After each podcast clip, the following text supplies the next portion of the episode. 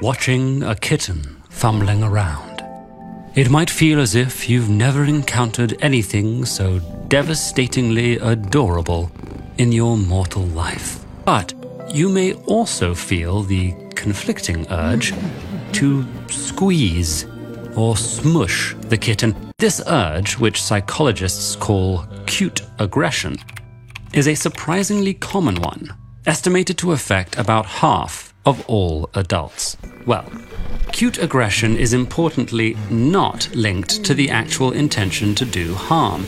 Instead, it seems to result from emotional overload. Some scientists think that cute things elicit such positive emotions from certain people that the experience becomes overwhelming. They hypothesize that slightly aggressive, discordant thoughts are the brain's way of putting the brakes on and regulating those intense feelings, not getting you to actually eat a kitten. Watching a kitten fumbling around.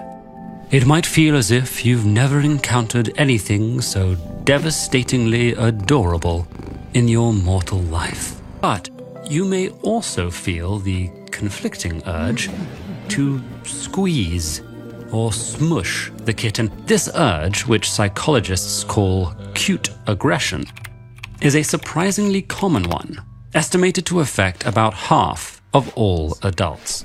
Well, cute aggression is importantly not linked to the actual intention to do harm.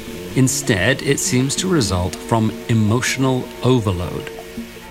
Some scientists think that cute things elicit such positive emotions from certain people that the experience becomes overwhelming.